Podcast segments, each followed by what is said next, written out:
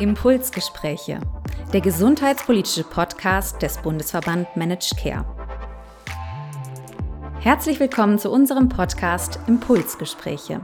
Mein Name ist Johanna Nüsken, ich bin Geschäftsführerin des BMC und wir sprechen in diesem Podcast über unsere fünf Impulse für die Gesundheitspolitik, die das Gesundheitswesen in der kommenden Legislaturperiode wieder auf eine gute Pulsfrequenz bringen. Wie sich der Bundestag im September formiert und wie sich dadurch die Gesundheitspolitik aufstellt, ist noch offen. Klar ist jedoch, ein einfaches Weiter so kann es nicht geben. Maßgeblich in der Diskussion um die künftige Ausrichtung des Gesundheitswesens wird sicherlich die Finanzlage der Krankenkassen sein. Hier aber allein auf Kostendämpfung zu setzen, wäre zu kurz gesprungen.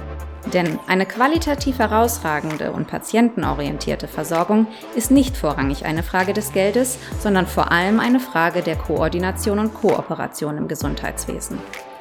Wie diese verbessert werden kann und welche Schritte die Politik dafür nach der Wahl unternehmen sollte, zeigt der BMC in fünf Impulsen auf, die wir in dieser Podcast-Reihe mit verschiedenen Gesprächspartnern diskutieren wollen. In unserer ersten Folge spreche ich mit unserem Vorstandsmitglied Antonia Rollwage. Wir reden darüber, wie Gesundheitsdaten künftig erhoben und für die Versorgung genutzt werden sollten, wie es um die digitale Gesundheitskompetenz der Beteiligten steht und wie der Durchbruch für Telemedizin und andere digitale Anwendungen gelingen kann. Antonia, schön, dass wir heute miteinander sprechen. Herzlichen Dank für die Einladung. Damit die Zuhörerinnen und Zuhörer wissen, mit wem ich hier spreche, zwei kurze Fragen zum Einstieg. In zwei Sätzen für unsere Hörerinnen und Hörer. Was machst du beruflich, wenn du nicht beim BMC aktiv bist? Ich bin seit 2018 Referentin von Dr. Peter Gocke, Chief Digital Officer und Leiter der Stabsstelle Digitale Transformation an der Charité. Dort arbeiten wir eng mit dem Vorstand Krankenversorgung, dem Geschäftsbereich IT, den Verwaltungsbereichen sowie den Kliniken und Instituten der Charité zusammen, um die digitale Transformation an der Charité zu gestalten. Und was war dein politisches Highlight oder was war eine besondere politische Entscheidung für dich in der abgelaufenen Legislaturperiode? Aufgrund meiner Tätigkeit im stationären Sektor war mein politisches Highlight sicherlich die Verabschiedung des Krankenhauszukunftsgesetzes, kurz KZG, das mit großer Geschwindigkeit vorangetrieben worden ist. Das erzeugt nun Handlungsdruck für Krankenhäuser und auch eine gewisse Dynamik im Markt, die für die Zielerreichung auch benötigt werden. In den kommenden Jahren dürfte hier einiges passieren. Vielen Dank. Ja, wir hören, dass Digitalisierung im Gesundheitswesen wirklich dein Thema ist. Ähm, deshalb freue ich mich, dass wir darüber sprechen, wo du, ausgehend von deinen ganz praktischen Erfahrungen an der Charité, politischen Handlungsbedarf im Bereich der Digitalisierung siehst. Was würdest du der nächsten Gesundheitsministerin oder dem nächsten Gesundheitsminister raten, wenn sie oder er ein Konzept für die Digitalisierung im Gesundheitswesen für die kommenden Jahre erarbeiten will? Grundsätzlich freue ich mich natürlich, wenn die Dinge, die Herr Spahn jetzt vorangetrieben hat, nicht wieder zurückgeschraubt werden.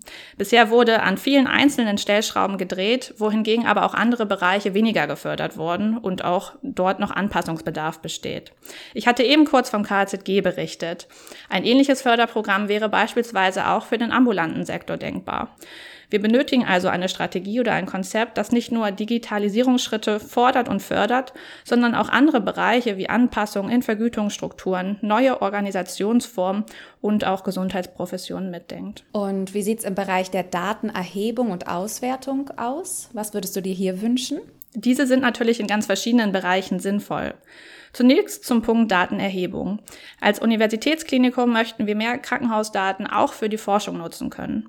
Heute liegen allerdings viele Daten nicht in strukturierter Form und nicht auf Basis internationaler Interoperabilitätsstandards vor. Das heißt, viele Daten sind aktuell noch nicht maschinenlesbar und können nach der Erhebung nicht weiter genutzt werden. Hier gibt es noch erheblichen Nachholbedarf. Die Politik hat hier reagiert. So sind beispielsweise Maßnahmen im Rahmen des KZG nur förderfähig, wenn international anerkannte technische, syntaktische und semantische Standards verwendet werden. Und erst diese gute Datenbasis ermöglicht uns dann anschließend diese Daten eben auszuwerten und weiterzuverwenden. Entweder für Forschungszwecke, aber natürlich auch für die Verbesserung der Gesundheitsversorgung, wie beispielsweise im Bereich der personalisierten Medizin oder auch Population Health Management. Auf der Systemebene benötigen wir vielleicht auch bessere Kennzahlen über die Qualität unserer Leistungserbringer. Wichtig ist mir in diesem Kontext zum Beispiel auch das Thema Transparenz über diese Kennzahlen. Nehmen wir einmal die Ergebnisse der Reifegradermittlung im Rahmen des KZG. Die vorgesehenen Vergütungsabschläge sind nicht an die Ergebnisse der geplanten Reifegradermittlung gekoppelt. Was passiert also mit den Ergebnissen? Werden Patienten online den digitalen Status der Krankenhäuser in ihrer Umgebung erfahren und somit auch ihre Entscheidung für die Wahl eines Krankenhauses darauf stützen können? Hierauf bin ich gespannt. Über Digitalisierung kann man nicht reden, ohne das Wort Datenschutz zu erwähnen. Hier haben wir in Deutschland ein zwiespältiges Verhältnis. Einerseits geben wir Daten bereitwillig frei, andererseits schreien wir auf, wenn gerade vom Staat oder Krankenkassen Daten erhoben und genutzt werden sollen. Welche Überlegungen mit Blick auf den Datenschutz sollten die digitale Transformation leiten? Also zunächst ist Datenschutz wichtig. Ich denke, das ist ein grundsätzliches Commitment, was wir haben und Gesundheitsdaten gehören eben zu den besonderen Kategorien personenbezogener Daten, die schutzwürdig sind. Und unser Bewusstsein dafür ist vielleicht in ein paar Jahren vielleicht auch die Stärke unseres Gesundheitssystems. Dennoch entstehen aktuell hohe administrative Aufwände. Es kommt vor, dass für eine digitale Datenübermittlung Datenschutzhinweise ausgehändigt und Einverständniserklärungen womöglich noch auf Papier unterschrieben werden müssen. An dieser Stelle benötigen wir patientenfreundliche, das heißt verständliche Informationen, gefolgt von digitalen Einwilligungsmechanismen, die dann auch digital protokolliert werden. Gleichzeitig werden stationäre Leistungserbringer für die Einführung von digitalen Anwendungen viel Zeit bei knapper personeller Ausstattung für die Erstellung notwendiger Dokumentation im Datenschutz auf. Nicht selten verzögern auch diese Digitalisierungsprojekte. Krankenhäuser haben hierfür ausgebildete Mitarbeiterinnen in diesen Bereichen. Doch für kleinere stationäre oder auch ambulante Leistungserbringer, sagen wir eine Hausärztin in der Einzelpraxis, sind diese Aufwände nicht darstellbar. Hier könnte Abhilfe entstehen, indem für die durch das Gesetz geforderten Anwendungen Datenschutzdokumentation zentral erstellt werden und dadurch die Leistungserbringer entlastet werden. Dies sehen wir beispielsweise bereits für die Anwendung der Telematikinfrastruktur. Hier würde ich gerne nochmal einhaken. Wer Daten erfasst, sollte daraus einen erkennbaren Mehrwert für die eigene Arbeit ziehen können, die den Aufwand rechtfertigt. Und das ist heute vielfach noch nicht der Fall. Welche Datenerhebungen sollten Priorität haben? Zunächst vielleicht zu dem ersten Punkt zum, zum erkennbaren Mehrwert. Es ist absolut so, dass dieser Mehrwert für die Akteure erkennbar sein muss. Es gibt viele amerikanische Studien, die festgestellt haben, dass Ärztinnen anderthalb bis zwei Stunden pro Tag mit der Dokumentation im KISS verbringen und damit circa 50 Prozent mehr als in anderen Ländern.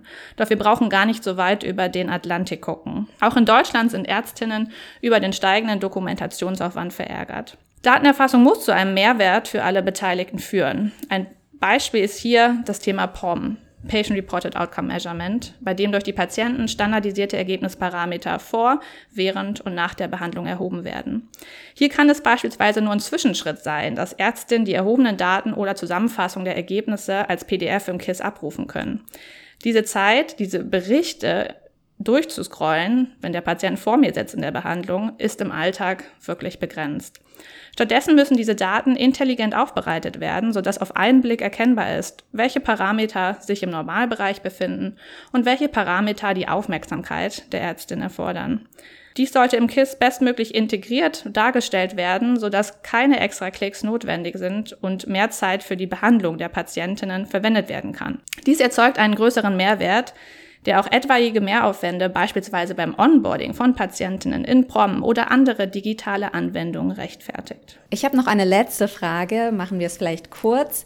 Telemedizin und andere digitale Anwendungen kommen bislang eher schleppend in die Versorgung.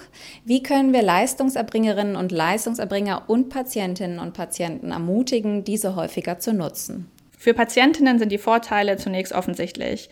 Gespräche mit der Ärztin sind wie andere Videokonferenzen genauso online möglich. Gleichzeitig ersparen sich Patientinnen Anfahrtswege und Wartezeiten in der Praxis. Damit wir Telemedizin aber zum Fliegen bringen, benötigen wir noch bessere digitale Prozesse rund um das eigentliche Patientengespräch, wie zum Beispiel eine Möglichkeit für den Up- und Download von Dokumenten und radiologischen Bildern. Häufig müssen Überweisungsscheine heute noch im Original per Post zum Leistungserbringer gesendet werden.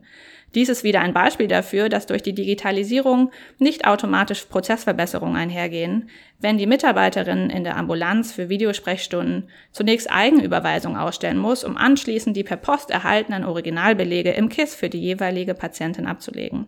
Dies ist mindestens ein Arbeitsschritt zu viel.